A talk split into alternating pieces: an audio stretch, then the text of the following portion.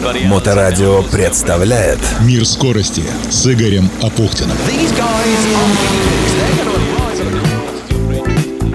Приветствую, это Игорь Апухтин и «Мир скорости». Самые интересные истории из мира моторов, которые приводят в движение технику. Все, что ездит, плавает и летает. Первую очередь поздравляю вас с прошедшим вчера праздником. И это наш профессиональный праздник. И тех, кто создает контент, и тех, кто его смотрит и слушает. Это День радио. То есть наш всеобщий праздник. И, конечно же, и я, и председатель Совета директоров НПО «Акваинж», ветеран автоспорта Олег Трескунов, поздравляем вас с Днем Победы. Да, сегодня я буду рассказывать вам некоторые давние истории о радиосвязи, которая касалась всего, что ездит, плавает и летает. И, разумеется, стреляет. Так что мы сегодня пересаживаемся с вами в карету прошлого. Программа «Мир скорости» по-прежнему продолжает выходить при поддержке научно-производственного объединения «Акваинж». «Акваинж» занимается технологией очистки воды и выводит на чистую воду поселки, города и крупнейшие промышленные предприятия. «Акваинж» — это предоставление полного комплекса услуг в области систем водоподготовки и водоочистки от обследования объекта до строительства под ключ и последующей эксплуатации очистных сооружений и станций водоподготовки с гарантией качества очищенной воды. Причем качества самого высокого и в Петербурге, и на всей территории России. И вот на каком аспекте деятельности компании «Акваинж» сегодня акцентирует внимание ее основатель Олег Трескунов так как мы завод-изготовитель, мы выпускаем паспорт, либо поблочный, либо паспорт сооружений очистных. И это находится в стадии П проектной документации. У нас есть проектный институт, который выигрывает конкурсы на проектирование, потому что у них очень хорошая квалификация. Они квалифицируются очень давно в направлении к системе водоочистки, когда на небольшой территории нужно построить колоссальное количество сетей, емкостей, сооружений для очистки воды. То там и по ГОСТу все делать надо, по Санпину, и видеонаблюдение, и монитор должен быть полностью, автоматика сделана вся. То есть, как правило, блочные сооружения, они строятся на очень небольшом участке. Все технологические решения мы даем институт. И мы это все внутри делаем красиво, правильно, с помощью нашего проектного института, который в этом как раз очень хорошо все понимает, а технологические решения даем мы им сами. И паспорта на эти технологические решения. О вчерашнем профессиональном празднике. День был выбран именно 7 майский – поскольку именно в этот день офицер морского флота Александр Степанович Попов, инженер, продемонстрировал свое изобретение. Нет, пока что не радиопередатчик и радиоприемник в том виде, в котором мы это воспринимаем сегодня. Это был кадерерный приемник, стеклянная трубка с металлическими опилками, электромагнитное реле, батарея и звонок. Оно могло принимать электромагнитные сигналы на расстоянии. Не буду вдаваться в подробности, множество описаний этого устройства есть в интернете, но оригинальная конструкция наконец-то со времен Генриха Генриха Герца обеспечила решение задачи достоверной беспроводной связи. 7 мая, 25 апреля по старому стилю, 1895 года на заседании физического отделения Русского физико-химического общества Попов выступил с докладом об отношении металлических порошков к электрическим колебаниям, в котором изложил результаты проведенных им исследований и продемонстрировал способность изобретенного им прибора принимать последовательность коротких и продолжительных сигналов, то есть по существу производить прием элементов телеграфного кода, в частности кодов азбуки Морзе. До этого, в ходе первых испытаний приемника, была замечена его восприимчивость к атмосферным разрядам. Попов сконструировал специальный прибор, названный позже грозоотметчиком, для круглосуточного приема электромагнитных колебаний естественного происхождения с автоматической записью их на бумажную ленту самопишущего прибора. С июля 1895 года грозоотметчик применялся практически для метеорологических наблюдений в лесном институте и для изучения атмосферных помех радиоприема в лаборатории МОК, так что Попов реализовал почти одновременно два типа радиосвязи, которые до сих пор успешно развиваются.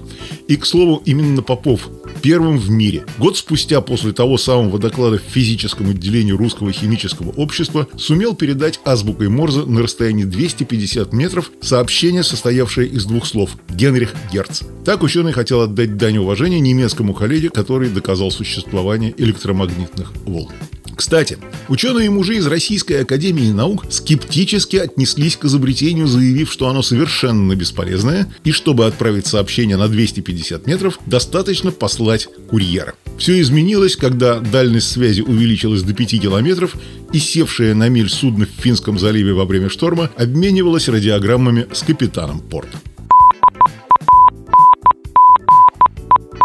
А вот радио в том виде, в котором мы его знаем, появилось позже, почти 4 года спустя. Это был телефонный приемник «Депеш».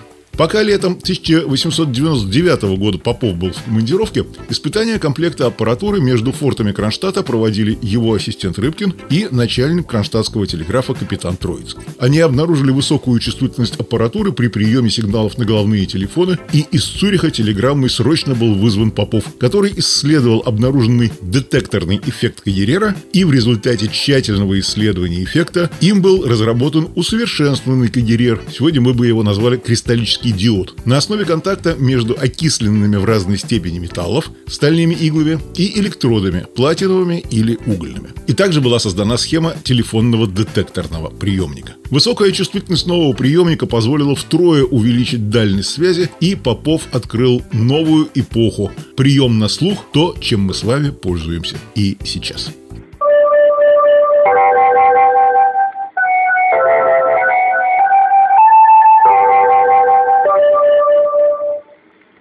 Внимание! Говорит Москва. Заявление советского правительства.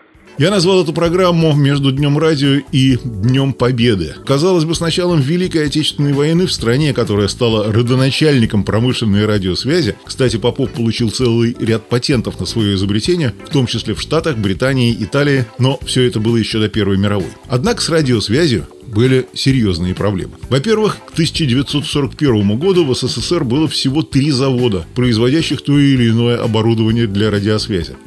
Это «Красная заря» – телефоны, завод имени Кулакова – телеграфы и завод имени Коминтерна – радиоаппаратура. И вот этих производственных мощностей не хватало, чтобы обеспечить армию необходимой техникой. Плюс эти заводы были эвакуированы и заново развернуты в тылу, что отняло необходимое время. В те же годы немецкие истребители взаимодействовали в группе с помощью бортовых радиоприемников ФУГ-7. При этом ударное звено могли наводить даже с земли. А германские бомбардировщики умели сбрасывать бомбы, вовсе не наблюдая цели. Для наводки использовался аналог стереозвучания. Радиолокационная система генерировала лучи, которые сходились в городе цели. Один передатчик транслировал сигнал тире кода Морзе, правый наушник пилота, другой передатчик посылал сигналы типа «точка». Пилот буквально слышал, что он отклоняется от курса.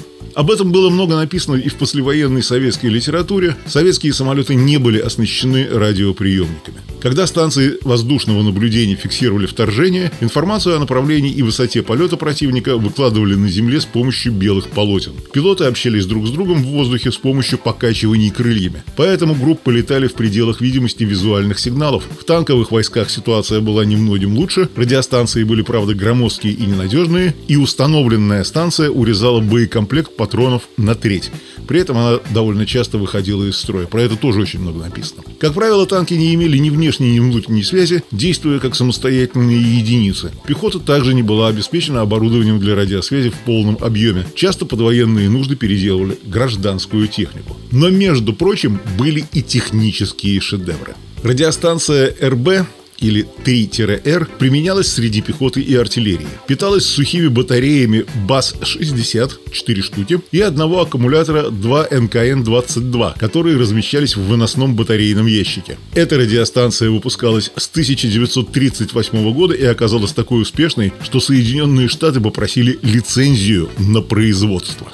А вот радиостанцию «Север» называют легендарной, потому что она обеспечивала связь на расстоянии до 500 километров. В отдельных случаях умельцы разгоняли ее до 600-700 километров. Часто использовалась в партизанских отрядах и разведгруппах. Серийное производство началось в октябре 1941 года в Ленинграде на заводе имени Казицкого и продолжалось в условиях блокады. До конца 1941 года было выпущено около тысячи штук. К концу 1943 года темп выпуска достиг 2000 штук в месяц. А далее, далее появилась радиостанция RSI-4 и похожие радиостанции устанавливались на новые истребители. Они позволяли в телефонном режиме поддерживать связь на расстоянии до 150 километров. Понятно, что это оснащение появилось не сразу, но уже в 1942 году для всех командиров ввели обязательные личные радиостанции с представленными к ним радистами и шифровальщиком. К этому времени удалось произвести часть необходимого оборудования и также радиотехнику закупали по ленд-лизу. И немцы быстро утратили превосходство в техническом обеспечении. И уже к 1943 году советская армия была полностью обеспечена радиосвязью.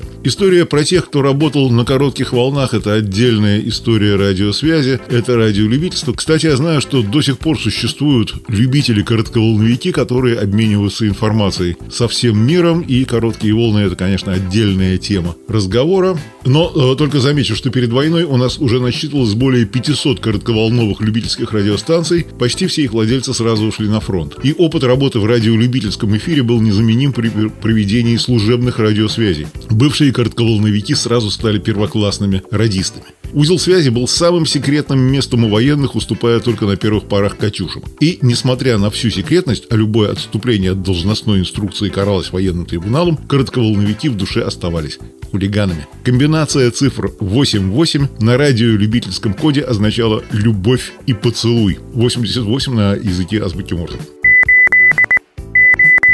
Такими радиограммами обменивались в секрете от начальства мужья и жены, коротковолновики которых разбросало по разным фронтам. Есть истории, когда один из советских радистов услышал позывной немца, с которым он на коротких волнах обменивался сообщениями еще до войны. А кстати, знаете, что такое прибор под названием прогибограф? Расскажу. Правила движения по Ленинградской дороге жизни, хотя эту трассу по льду Ладоги водители называли дорогой смерти, разрабатывали не в госавтоинспекции, а в Ленинградском физтехе, Академии наук СССР. Возможности ладожского льда как дорожного покрытия исследовала группа ученых физтеха во главе с Петром Кобека. Физики определяли, как деформировался ледовый покров на озере под влиянием статических нагрузок разной величины, какие колебания происходили в нем под влиянием ветра и изменений сгонно-нагонных уровней воды – рассчитывали и снос льда на трассах, и условия его пролома. И вот для автоматической записи колебаний льда ученый физтеха Наум Рейнов изобрел специальный прибор – прогибограф. Он мог регистрировать колебания льда на временном отрезке от 1 десятой секунды до суток. С его помощью удалось определить причину, по которой в первые недели работы дороги жизни ушли под лед около сотни грузовиков. Проблема была в резонансе, который возникал при совпадении скорости автомобиля со скоростью ладожской волны подо льдом. Влияние оказывало также отраженная от берега волна и волны, создававшиеся соседними машинами.